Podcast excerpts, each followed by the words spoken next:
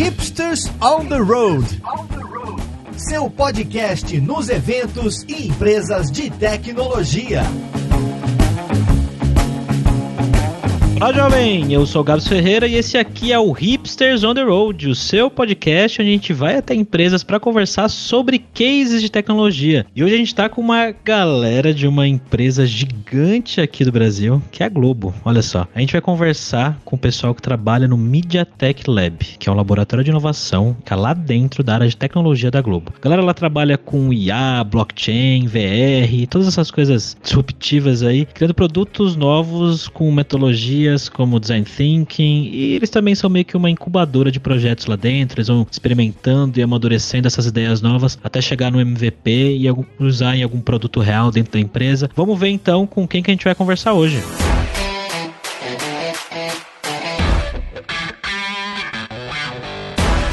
pessoa que, que chamou a gente para conversar, para bater papo e que tá super empolgado para contar pra gente tudo que acontece lá no MediaTek Lab é o Daniel Monteiro, que é gerente de um dos times lá dentro desse laboratório de inovação. Fala, Daniel. Olá, pessoal, tudo bem? Obrigado pelo convite aí, vai ser super legal esse podcast. Estamos também com o Cássius Estrada, que é coordenador de um time de desenvolvimento dentro do time do Daniel. Fala, Cássius. Fala, tudo bem? Estamos também com o Pablo Bione, que é também gerente de um dos times lá dentro do MediaTek Lab. Fala, Pablo. E aí, tudo bem? Prazer enorme estar aqui. Obrigado pelo convite, agradeço aí. Para fechar o time da Globo, a gente está também com a Márcia Biavati, que é supervisora lá na área de atração de talentos. Hein, Márcia? Fala, Márcia. Oi, pessoal, tudo bem? Obrigada pelo convite. Vamos conversar aí para contar para vocês o que, que acontece por aqui, como que a gente está transformando aí uma série de coisas no mercado, né? Encheiras de perguntas e, e muito mais, a gente está aqui com o nosso co-host Alberto Souza. Fala, meu amigo Alberto. Confesso que fiquei em dúvida do que é o muito mais, mas.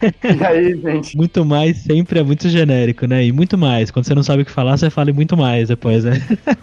Eu não entendi agora, tá? Agora, agora ficou mais claro. Vamos lá, tô super animado para falar sobre. Eu acho muito louco as empresas que têm laboratórios, né? Ou que tentam respirar a inovação de um jeito mais sistemático dentro da organização. Bom, para começar, eu gostaria que vocês explicassem pra gente o que, que é o MediaTek Lab, como é que funciona, o que, que vocês fazem aí dentro, qual é o propósito desse laboratório? O propósito do Lab é a gente ampliar as fronteiras do que a gente consegue fazer como uma MediaTek Company, né? Então a gente, a ideia é que a gente consiga combinar a tecnologia com conteúdo e negócio. A gente entende que inovação, ela é um valor de toda a empresa, então todas as áreas da empresa são estimuladas e precisam inovar no, no, dia a dia. O que acontece é que o Lab, no Lab a gente tem uma estrutura que ela é desatrelada do dia a dia da empresa e a gente tem um time multidisciplinar que consegue fazer experimentos e construir essas visões de futuro, né? Então o Lab tem muito essa ambição de facilitar o processo de inovação, tanto com metodologias quanto com ferramentas de tecnologia. Legal. Tudo bem,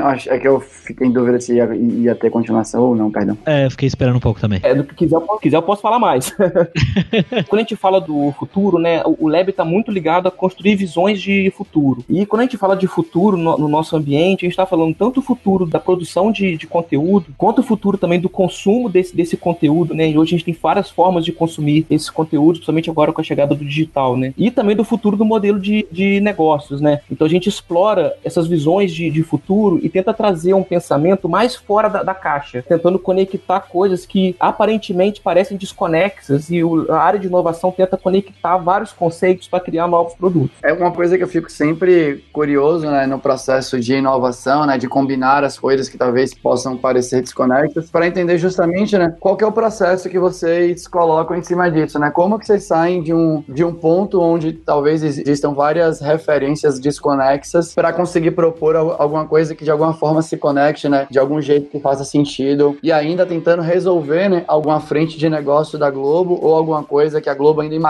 que vai sofrer mais para frente ou algo do gênero. Essa parte é legal, assim, é, é, é porque apesar de ser um ambiente muito fluido, né, muito, com muita informalidade e muita liberdade para que as pessoas criem, tragam as próprias ideias de como resolver os problemas, gente pode meio que colocar no, no, papel os processos de como as ideias acontecem, a gente pode destacar acho que três formatos, né? Tem um formato que é a partir de pesquisa de tecnologias novas. O que acontece é que quando a gente tem uma tecnologia nova em que a gente conhece muito pouco sobre ela, é muito complicado você saber o que dá para fazer com essa tecnologia E você acaba caindo, talvez, em exemplos mais óbvios. Só que a partir do momento que a gente estuda e se aprofunda nesse assunto, acaba surgindo ideias de aplicação que você não, não fazia ideia antes de você se aprofundar nessa tecnologia. Então, essa parte de pesquisa de no novas tecnologias acaba sendo assim, um pilar estratégico do nosso lab, né? O segundo modelo, esse é o um modelo assim, vamos, vamos imaginar que quando a gente encontra soluções em busca de um problema, a gente tem uma tecnologia na mão, mas não sabe o que, que ela pode fazer pela, pela empresa. Então, você tem um processo de pesquisa e de experimentação que tenta encontrar esses, esses caminhos. O segundo caminho, o segundo processo é quando a gente se depara com problemas que buscam uma solução fora do óbvio, né? Aí é que a gente usa metodologias baseadas em design thinking, entendimento do problema, ideação, passando por uma esteira de validação de conceito até a implementação mesmo do, do MVP, né? Quanto tempo faz que vocês trabalham dentro do laboratório, que o laboratório existe? Lá na Globo, a gente sempre teve times de pesquisa e desenvolvimento de forma, vamos dizer, espalhada pela empresa em diversas áreas, né? Em 2015, a gente teve um movimento super interessante, onde a gente e conectou todos esses times numa estrutura única, isso em 2015, né? E naturalmente esse time mais robusto, a gente começou a se aprofundar muito nessa coisa de metodologias e multidisciplinaridade de temas. Então, se o Lab existe desde, desde 2015 e ele foi rebatizado como MediaTek Lab no movimento do ano passado. Então, com esse nome novo e também com desafios novos também, né? A gente está tá entrando no primeiro ano dele, mas é uma, essa estrutura desse formato que a gente tá, que a gente vai conversar aqui nesse podcast funciona já faz cinco anos. Pensando aqui, né, sobre esse lance de pesquisar novas tecnologias, né, e fazer o aprofundamento, uma coisa que você falou que para mim faz muito, muito sentido, né? Eu tento é uma coisa que eu tento falar bastante também, que é sempre quando você aprende qualquer coisa nova, né, até independente do nível de aprofundamento que você vai, alguma coisa, algum ponto pode se conectar na sua mente, né? Muito legal saber que vocês levam isso super a sério aí dentro, né? Do tipo aprofundamento em algum tipo de tecnologia, algum tipo de área de pesquisa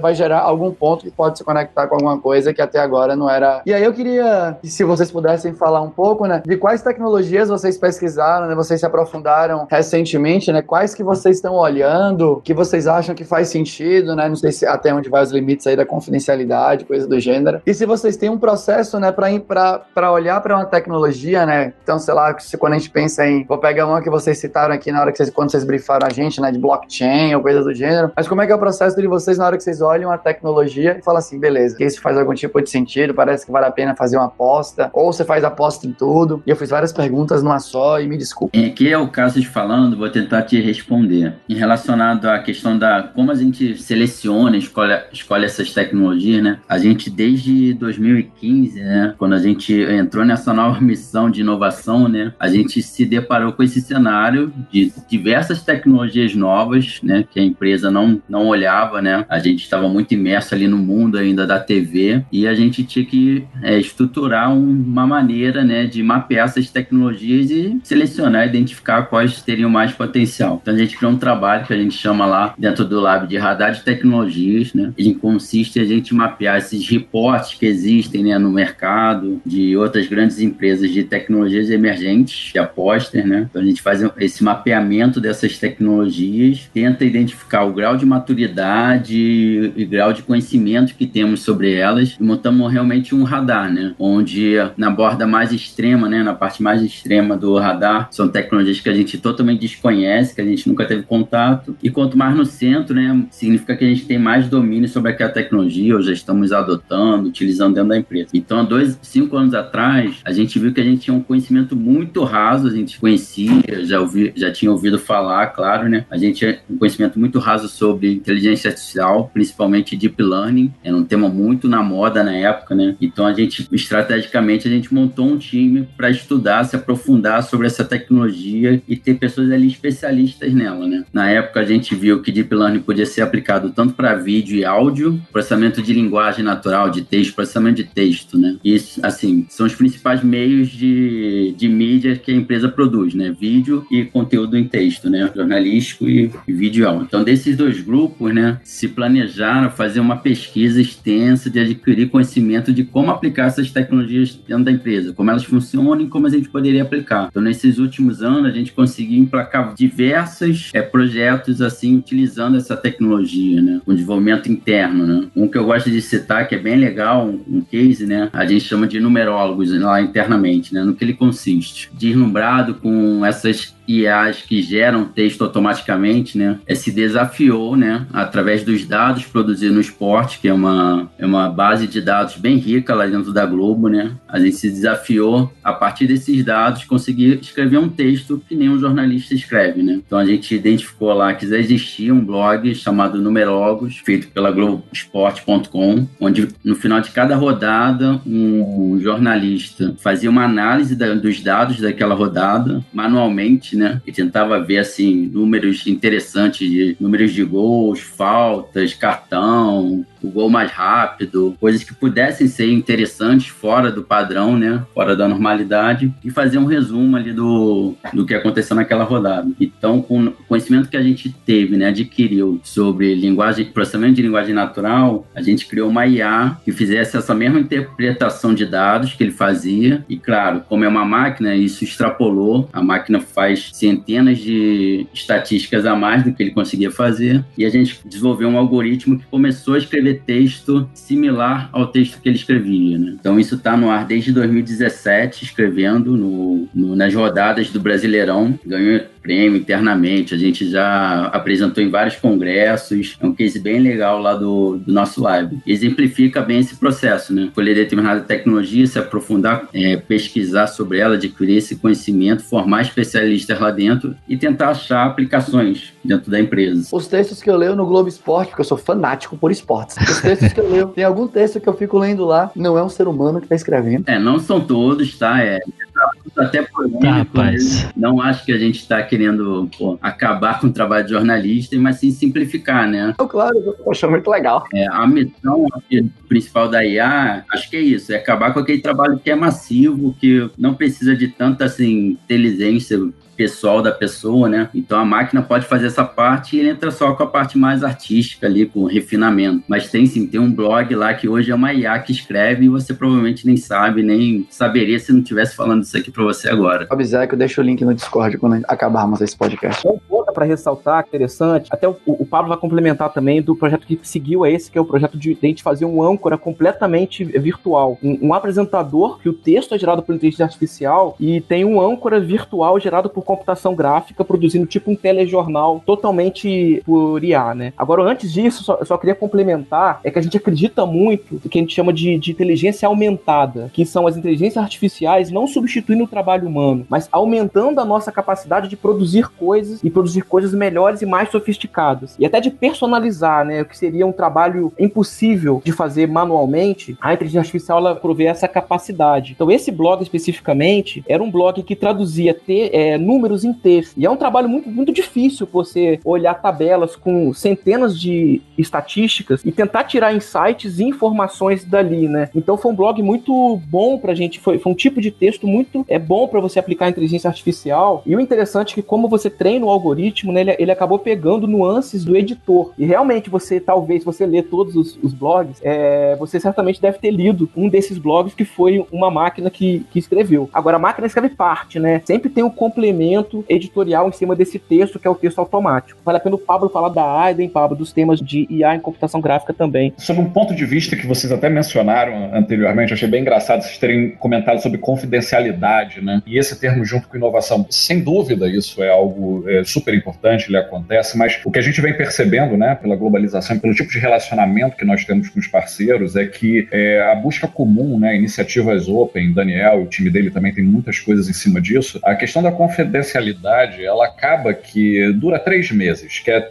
praticamente é isso, dura três meses. Em muito pouco tempo, aquilo que a gente achava que podia ser um, um grande foguete, já tem várias pessoas fazendo, é, de iniciativas completamente independentes, caminhando por formas de caminhos diferentes, mas com aquele, com aquele objetivo. Então, a noção da confidencialidade é mais a maneira que você está fazendo e não o que você está fazendo, que é o objeto da inovação, né? Sempre é isso. E esse conceito também adiciona adicionando ao que o Daniel falou, né, a parte da inteligência aumentada, eu acho que é exatamente isso. A gente evolui como empresa, evolui, a espécie evolui também em cima de quem é mais adaptável. Então, a partir do momento que você começa a ter uma, uma parte de um funcionamento de uma inteligência aumentada e você começa a perceber mais coisas e, e capacita o profissional também, né, para estar mais sujeito a pontos de relevância ali, né, que sejam extremamente inerentes ao que ele tem de melhor, né? Então, vamos supor, se é um artista, é ao desenho, não a preparar a tela para pintar, né? Se você consegue promover uma tecnologia que facilita o ponto operacional e deixa a pessoa para maximizar todo o potencial dela, você tem de fato aí na tua mão uma ferramenta excelente, né, de desenvolvimento de profissional. Em cima disso daí, a gente eh, no grupo aqui, né, que a gente fica focado mais na parte de computação gráfica, ao longo desse tempo a gente evoluiu em muitas coisas, né? A computação como ela vinha sendo feita, né, da forma da pós-produção, tudo feito depois de ser filmado, a gente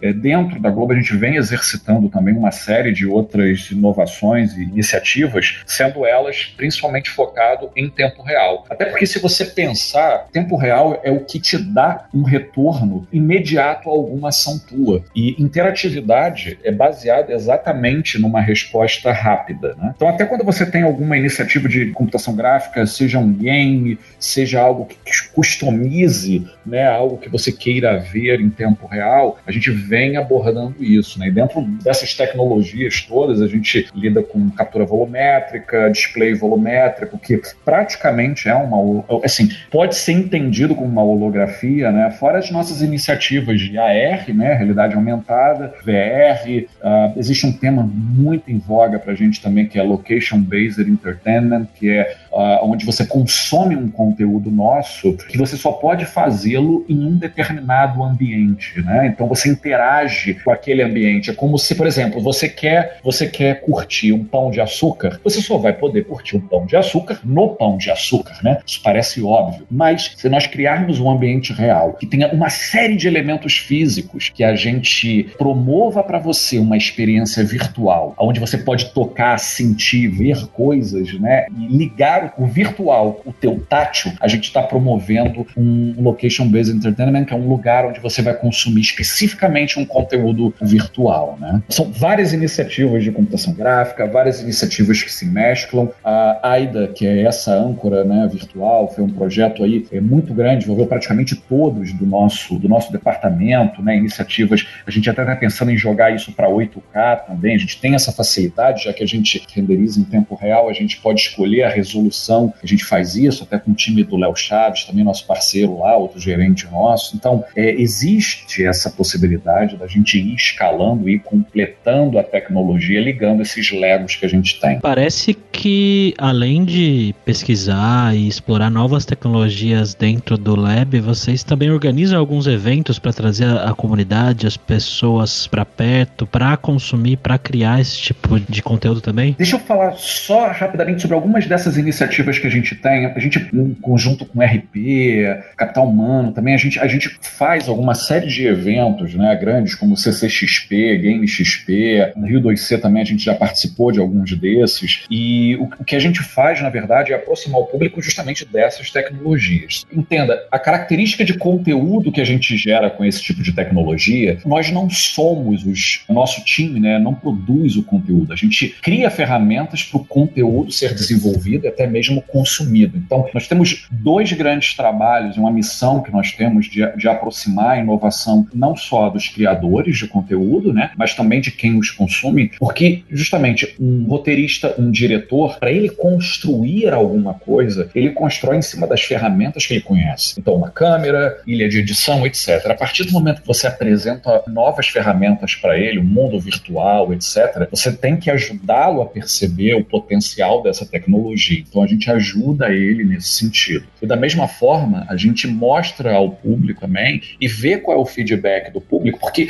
na maioria, quando a gente lida de conteúdo, né, é muito acaba sendo é muito do gosto, é muito arbitrário. Você pode gostar é, de um determinado tema, outra pessoa não, e, e, e, a maneira como você consome esse tema. Então, a gente acaba usando esses eventos maiores, nessas grandes feiras que a gente participa, né, levando alguns desses experimentos para perceber também como o público, que isso é tudo novo, tanto para eles quanto para a gente, né? Reage a determinado tipo de, de estímulo visual, a, a, a, tipo de interatividade. Então, existe realmente um ecossistema que a gente vem fazendo para ir aproximando e percebendo também. Aí, muitas vezes, a gente vê que algo que a gente achava que era ciência de foguete, talvez não estejamos preparados, e outras coisas que para a gente não parece ser muita ciência de foguete, de repente, traz um valor e agrega um valor pela forma diferenciada que a pessoa utilizou. Então, acaba que a gente vê do usuário, né, uma, uma, maneira inovadora de usar algo que a gente tem, a gente percebe como usa, às vezes até um device, e dali a gente tira insights.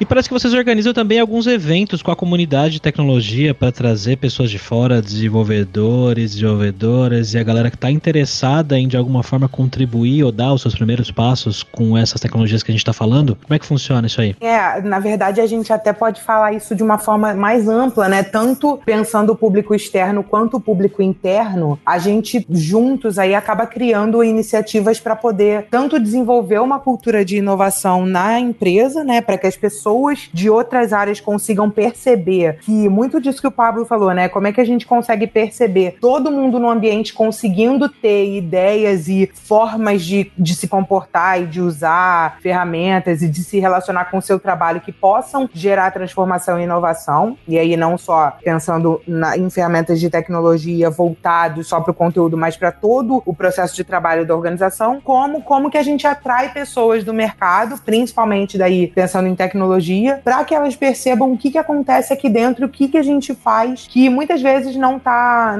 As pessoas não veem, né? E aí algumas não veem porque de fato é alguma coisa que fica ali tão, né, dissolvido no consumo que a pessoa não consegue ver, e outras vezes não vê porque a gente precisa mesmo contar. E acho que a gente tem um papel muito grande nesse sentido, né? De poder dar cada vez mais visibilidade do que a gente faz aqui dentro, porque é, nem tudo vai ser tão inferível, né, pelas pessoas. A gente, é, pensando em empresas, né, e é aproveitando para falar um pouquinho do movimento que a gente está vivendo, a gente tem empresas que hoje do Grupo Globo estão se juntando e se tornando uma só. Algumas são vistas mais como empresas de tecnologia diretamente, como a Globo.com, se a gente for pensar, e outras não são tão associadas à tecnologia. Então, nesse movimento, tanto da gente juntar essas empresas todas, né, quanto da gente continuar evoluindo no que a gente conta de tecnologia para a sociedade, a gente tem uma série de eventos, né? Hoje a gente tem o Hackathon Globo, que é para o público externo principalmente, mas que também mobiliza muito as pessoas internamente. E aí pode ser que né, seja uma iniciativa mais conhecida, bem grande, né? A gente faz esse hackathon na casa do BBB, esse ano vai acabar não acontecendo, mas a gente sempre vem fazendo, a gente está é, já há uns cinco anos realizando, como a gente tem, por exemplo, o Lab Talks, a gente tem o Globotech, que é um meetup mensal. Todos esses são eventos que acontecem dentro da Globo e que a gente traz pessoas do mercado para que possam ouvir tudo isso que a gente está contando aqui e outras coisas, tanto das pessoas que realizam isso dentro de casa, como a gente também traz pessoas do mercado que podem debater aquele tema ali com quem hoje é, realiza algumas coisas para a gente aqui né, faz projetos dentro da Globo para que a gente entenda, bom, como é que a gente está realizando e como é que isso está acontecendo no mercado, ou que ideias a gente pode trazer do mercado para poder debater aqui dentro, né? Então, nesses eventos, principalmente esses dois que eu mencionei, o Lab Talks e o Globotech, a gente aproxima as práticas internas das práticas do mercado, traz gente de dentro e traz parceiros, pessoas de fora para que todo mundo conheça isso que está acontecendo e a gente vá quebrando cada vez mais barreiras desse segredo ou de não saber saber ou de não existe, porque de fato existe e a gente está fazendo muita coisa bacana aqui. Então é mais ou menos nesse sentido, não sei se os meninos querem complementar, mas a gente a cada dia vai pensando mais iniciativas que a gente pode fazer para aproximar e fazer essa conversa entre público externo e público interno acontecer e todo mundo sair crescendo com isso. E também esses eventos, tirando, é, tem essa parte de, de, se comunicar né, com o público e trazer o público, mas esses eventos eles, eles reúnem uma, uma galera em torno de um assunto, em torno de inovação. E inovação, ela, uma das essências da inovação é o networking, né? É a gente conversar com pessoas diferentes, pegar opiniões diferentes, essa questão da diversidade. Então, esses eventos acabam promovendo internamente uma conexão entre diversas áreas da, da empresa na troca de, de, experiência, troca de até problemas e soluções, né? Então, é super importante pra gente. Uma coisa que eu fiquei pensando, né, ainda sobre, enfim, né, sobre tudo que a gente vem conversando, é que vocês, o jeito que vocês trabalham parece, né, ou conversa bastante com o jeito que as milhares aqui no Brasil, se, fosse, se for pensar atualmente, né? Milhares de startups trabalham por aí, né? Você tem ali uma, uma ideia, né? Algo que você quer validar e você constrói um MVP baseado em alguma coisa ou que existe ou que não existe, algo do gênero, e você valida, né? E, e tenta aplicar isso em alguns cenários diferentes para ver se você consegue continuar investindo ou se você vai deixar aquilo de lado e coisas do gênero. E eu fiquei pensando se de alguma forma vocês se, se conectam com startups que existem no circuito aí do Rio de Janeiro, São Paulo, Brasil. Como é que funciona essa parte de vocês inovarem inovarem aí dentro, de vez em quando alimentarem um circuito externo, ou o circuito externo já tem alguma coisa que vocês podem utilizar internamente, né? Como é que rola essa conexão entre laboratório de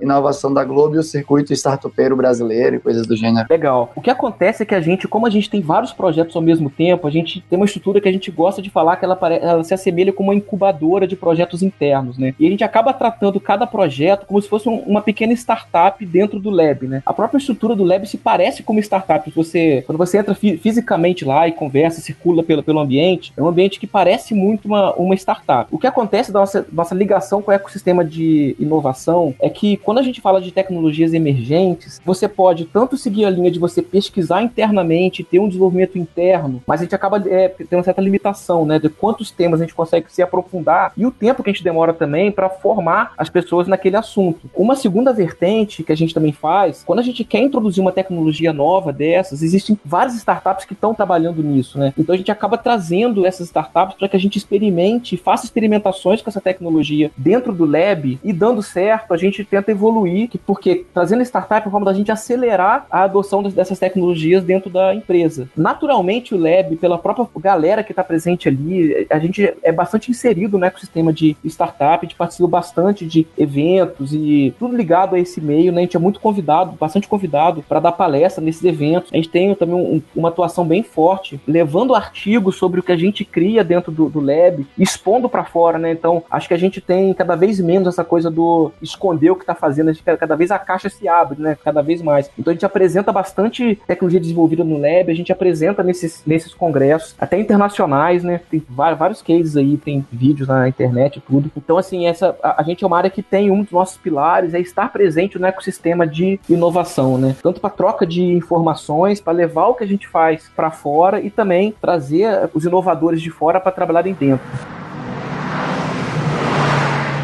Bom, pessoal, eu queria então que vocês contassem um pouquinho sobre que linguagens e tecnologias vocês acabam usando mais no dia a dia, porque vocês já citaram por cima vários projetos, né, vários exemplos, mas o que, que no dia a dia, se eu, se eu passar um dia lá no, no, no Media Lab e dar uma olhada em vocês, ou no computador de vocês, o que, que vocês vão estar tá usando? Conta pra gente. Então, uma coisa legal, quando vocês forem visitar o nosso lab, uma coisa que a gente faz questão que você perceba lá e você vai, vai perceber é a diversidade de assuntos que a gente consegue tratar dentro do lab, né? Então, então lá a gente tem linhas de pesquisa que vai desde IoT, eletrônica, impressão 3D, é, inteligência artificial, que é coisa que já foi falada aqui, e até questão de mídias imersivas, né, com VR, AR e tudo mais. Complementa sobre a questão de linguagens e, e frameworks que a gente tem, aí eles editam.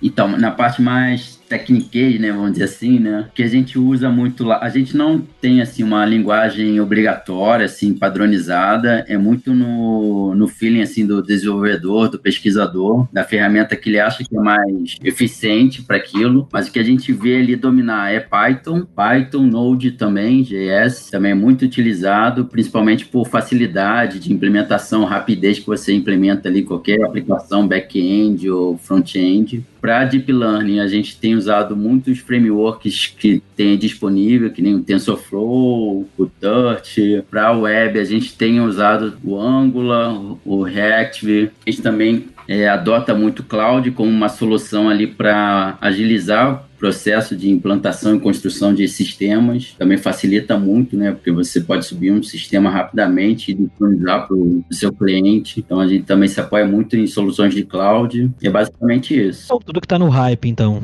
bem dizer, né? É basicamente isso. A gente evita entrar no tudo que é assim muito novo, que não foi muito experimentado, né? Porque às vezes as pessoas não conhecem, tem que aprender ali. Então a gente fica no meio termo, né? A gente vem de uma escola ali meio que tradicional, antiga antiga, assim, tipo, eu e Daniel, né, fomos programadores também de C, C++, mas nos últimos anos a gente conseguiu mudar aí o, a galera para essas linguagens mais novas, mais modernas. Né? Poucas linhas você um código, ele faz uma aplicação. O que acontece também é que é difícil segurar a turma, sabe? Porque a galera que trabalha lá é, e o nível de autonomia que a gente dá para a galera do Lab, é, eles, cara, sempre vêm com alguma novidade, algum tema, alguma hype da moda querendo implementar. E a gente tende a deixar assim acontecer, sabe? Então, até por, pelo princípio da inovação e da experimentação, né? Então a gente deixa muito a cargo da galera que está trabalhando naquele projeto escolher a melhor tecnologia para eles, eles adotarem. O que a gente percebe é isso que o Cássio falou, né? Hoje em dia Python é muito usado, e tudo mais. Tem uma parte gráfica também que é bem legal, acho que o Pelé no Pablo dá uma passada, que é o uso de tecnologia de jogos para fazer coisas em televisão. É, inclusive, até acrescentando nessa história toda, né? Na verdade, é, é, isso que foi mencionado até pelo Cássio e pelo, e pelo Daniel faz total sentido. Mas a, a, a gente quando olha pelo ponto de vista visual, sobre o ponto de vista de inovação é, gráfica, né, a gente tem duas grandes abordagens. Uma é a temática, como você usa uh, os recursos visuais, quando, quando você usa uma inteligência de design é, em cima é, da, da, forma artística. Né? Então, isso daí meio que vai distinguindo ao longo, ao longo das eras é, a característica de um pintor, né? o cubista, o cara que é contemporâneo. E, e, isso daí, a maneira como você lida com o visual, essa tua interface, é, ela, ela vem através de um estudo é, muito artístico, tá? E uma coisa muito interessante que você fez na tua pergunta é que é, se um dia você for visitar lá nosso laboratório, muito provavelmente a gente vai te botar para trabalhar, cara, porque a gente vai dar um jeito de aproveitar a, alguma ideia, alguma capacidade tua, né? Embora a gente lide com, em tese, né, uma, uma ciência de foguete, para nenhum de nós essa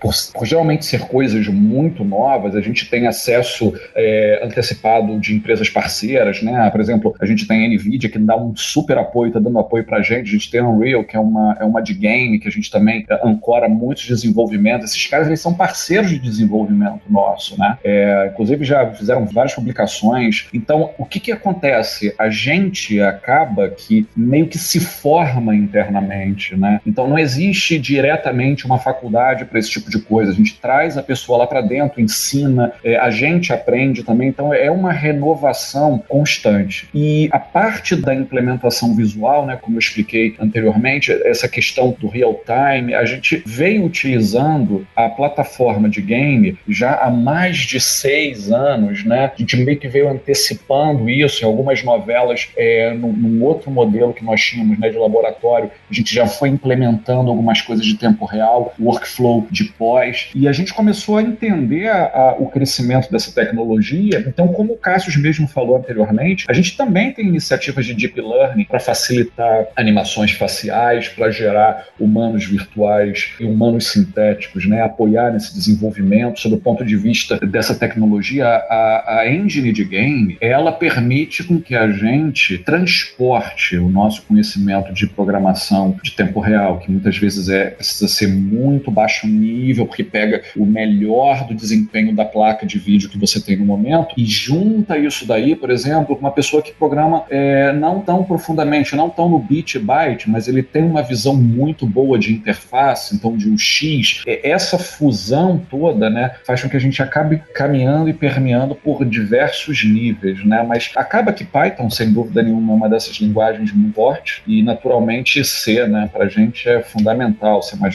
são, são linguagens assim assim, muito grande, mas é muito mais como você usa elas do que tanto essa expertise. Talvez uma ideia tua tenha muito mais valor do que você saber programar, entendeu? Porque a gente consegue, às vezes, prototipar em linguagens é, modais e fazer um teste de validação, coisas desse tipo. Muito legal, pessoal. Eu queria então aproveitar e puxar dois cases que vocês falaram. Um deles é o Movido a Respeito, um case de um tal de Brain Computer Interface, onde um, uma pessoa pela primeira vez pilotou um carro de Fórmula 1 com cérebro. É isso mesmo, gente? É, gente, a gente. Esse é um case super emblemático pra gente. E ele tem uma história que é super legal. Esse nosso grupo que, que estuda essa parte de IoT, de sensores, né? A gente tem uma parte que a gente estuda novas formas de interação do homem com a máquina, né? O que acontece é que desde o início da computação, né? A gente, a gente trabalha com computadores há 40 anos e a gente continua usando teclado e mouse, né? Então é uma coisa que não, que não teve uma, uma evolução tão grande no nosso hábito. Mas existem diversas iniciativas de trazer trazer novos dispositivos para que houvesse uma interação do homem com a máquina diferente, né? E até os filmes incentivam isso, viu? O Minority Report acho que é um, talvez o maior case, né? Desse tipo de, de tecnologia. O que aconteceu foi que é, a gente viu, todo ano a gente pesquisa por novos dispositivos nessa linha pra gente trazer pro lab, a gente fazer experimentos. Um cara lá no lab achou esse capacete, é um capacete de eletrodos que, que você capta ondas cerebrais e você consegue fazer coisas no computador. Tem um SDK onde você consegue fazer um programa que você recebe recebe essas ondas cerebrais e faz alguma coisa com aquilo. Aí a gente comprou esse, esse dispositivo e eu me lembro quando ele chegou, a gente ficou assim, uma galera em volta dele e a gente falou, cara, e agora o que, que a gente faz com isso, sabe? A gente sabia o que fazer com essa coisa. É muito naquela linha, né? A gente achou uma solução, mas qual é o problema que essa solução resolve, né? E a gente tentou uma série de coisas diferentes, até que um dia alguém deu a seguinte ideia. Falou, cara, estão tentando coisas muito chatas. E se a gente tentasse mover um objeto físico usando a força do pensamento? A gente falou, caraca, que ideia, né? Aí o cara, rapidamente a gente foi no shopping que tem ali do lado, no, no bairro, compramos um, um autorama desses é, infantil mesmo, de, é, de casa, assim, de criança. A gente levou pro lab o autorama pra essa garagem maker que a gente tem lá, essa garagem IoT. E a galera, em um dia, fez uma adaptação com um Arduino e a gente colocou esse capacete para acelerar o carrinho do autorama. E, cara, foi uma coisa, assim, incrível, né? É, muita gente foi ia lá para brincar. Ainda era uma coisa que não serve para nada, sabe? Mas muita gente ia lá para ter essa experiência, virou uma coisa de, de, uma experiência assim fantástica. A gente começou a colocar em alguns eventos internos que a gente faz para as pessoas brincarem e tudo mais. Até que um dia tava tendo projeto, é, era Olimpíada de 2016 e a Globo tava construindo um estúdio lá no, na, lá no Parque Olímpico e a área de, de comunicação que tava é, era uma das responsáveis por fazer essa parte desse estúdio chamou a gente para colocar algum tipo de tecnologia no lounge desse estúdio para as pessoas que fossem visitar e para pessoas que fossem passar por lá pudessem experimentar, né? Aquela linha muito de experimentação. E aí eles adoraram essa tecnologia, porém, né, carro de corrida não tem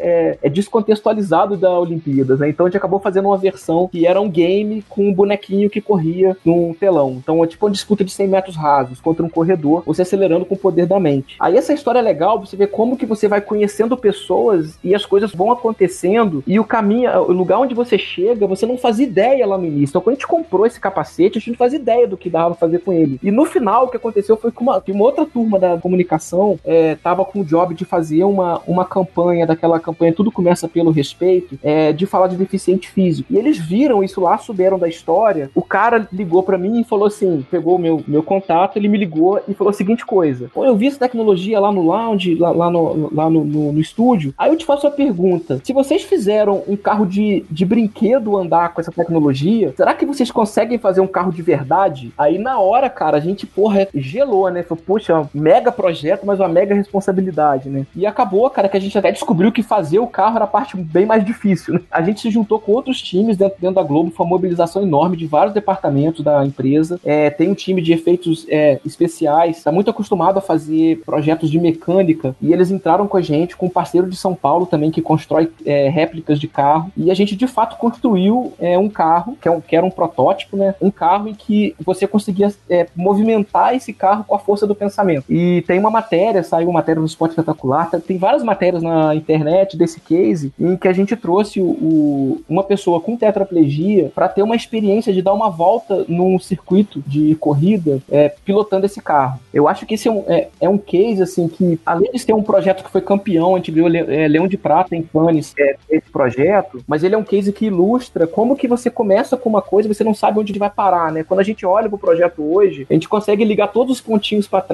né? Mas a gente, mas é impossível a, a gente se lembrar de quando comprou esse, esse dispositivo, aonde que isso chegaria. Muito legal. Eu, a gente vai deixar o link do vídeo desse case aqui na, na descrição do episódio. Eu vi, confesso que fiquei até um pouco emocionado, assim. Queria que vocês contassem um pouco também sobre um outro case de vocês que vocês mandaram pra gente aqui, pra gente levar essa conversa, que é o tal do Desalma, que rolou lá na CCXP. O que, que aconteceu lá, gente? Conta pra nós. O Desalma, ele na realidade, ele veio da necessidade de fazer um lançamento, né, uma série chamada Desalma no Globoplay, e a gente nesse modelo de uma só Globo, a gente olhou e falou, caramba, vamos, vamos inovar, né, porque na CCXP anterior a gente levou uma experiência que era da Ilha de Ferro, toda em virtual também. Só que dessa vez a gente foi um pouco mais longe. O que que, o que, que acabou acontecendo? Foi a primeira vez que a gente conseguiu fazer, né, eu acho que até, eu diria até que, de, pelo que eu pude pesquisar, até de, de emissoras, né, de, de conteúdos, de geradores de conteúdos, que conseguiu de fato juntar diretor, autor e artistas. Então, o que, que nós fizemos? Todo um processo, primeiro, de captação, escaneamento dos atores, a caça quis prontamente se ofereceu para a gente poder escaneá-la, botar uma versão digital dela, juntamente com a voz, toda a narrativa, e a gente construiu, com o auxílio da autora, uma peça imersiva que pudesse ajudar ao lançamento da série. E o bacana foi que a gente, em discussão com o próprio diretor também, que nos ajudou a parte de como os movimentos eram, é, existe um ritual super bacana que a gente conseguiu reproduzir usando tecnologia de cinema. Então, todo o sistema que nós usamos, né, mocap, motion capture, onde a pessoa veste uma roupa e, e todo o movimento dela é traduzido para um dublê virtual, né? A gente usou isso, usamos um sistema de captura, de escaneamento de pessoas e a gente colocou isso tudo dentro de uma narrativa que foi da autora. Então, o grande barato é que não era um jogo, era um conteúdo, um conteúdo curado pelo, pela autora, com enquadramentos dado pelo diretor, com a nossa tecnologia e a experiência era você entrava na, na casa da Aya, que é a suposta bruxa, né? E você vivia algumas situações ali de susto. Tiveram pessoas que saíram chorando, berrando. A, a imersão era tanta porque nós conseguimos casar o virtual com o real. Então, eu coloco, vamos supor, uma caixa de madeira, a pessoa usando óculos de VR vê, por exemplo, uma caixa ali que é um baú. Então, quando ela tenta colocar a mão dela virtual em cima da caixa virtual, ela vai sentir uma caixa real porque ela é casada, é 100%. O mundo real é casado 100% no mundo virtual, né? E a gente acoplou alguns sensores na frente do, do óculos, então você conseguia ver a sua própria mão. Então, quando você mexia os seus dedos e olhava olhava, você via virtualmente o seu dedo. Então, o cheiro, a sensação, você senta numa cadeira, tem uma cadeira lá, a gente dressou uma série de, de elementos reais com a aparência do virtual. Então, a gente trouxe uma,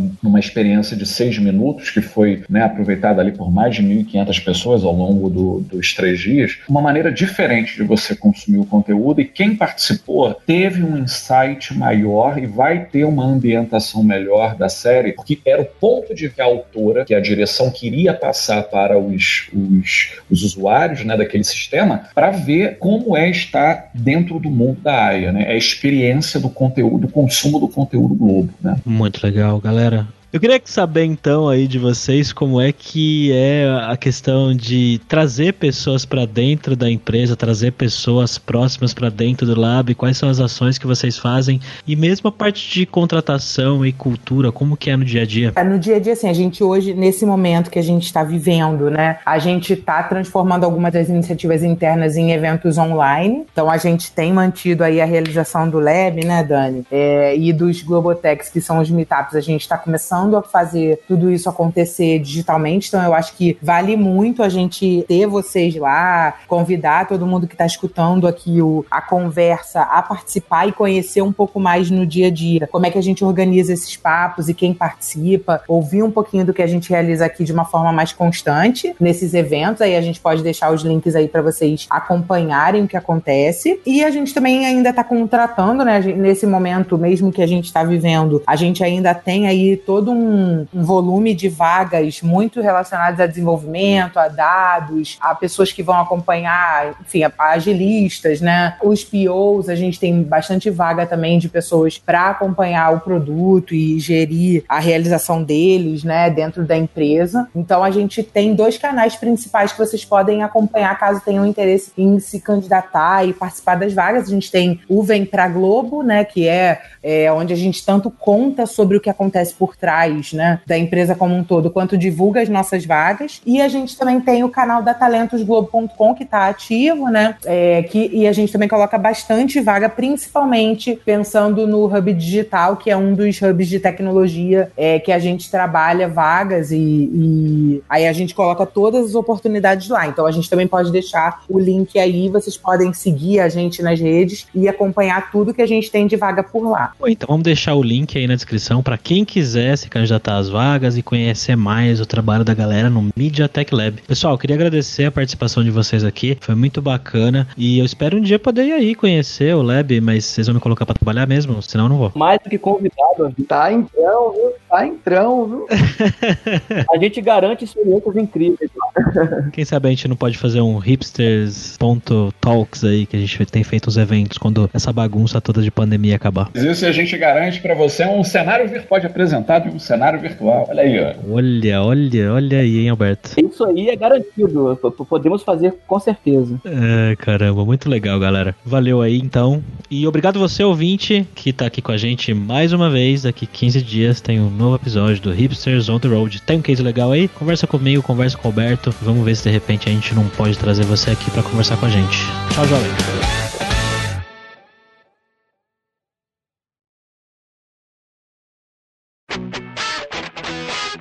Você ouviu o hipsters.tech, produção e oferecimento alura.com.br, cursos online de tecnologia e Kaelon, ensino e inovação. Edição Radiofobia, podcast e multimídia.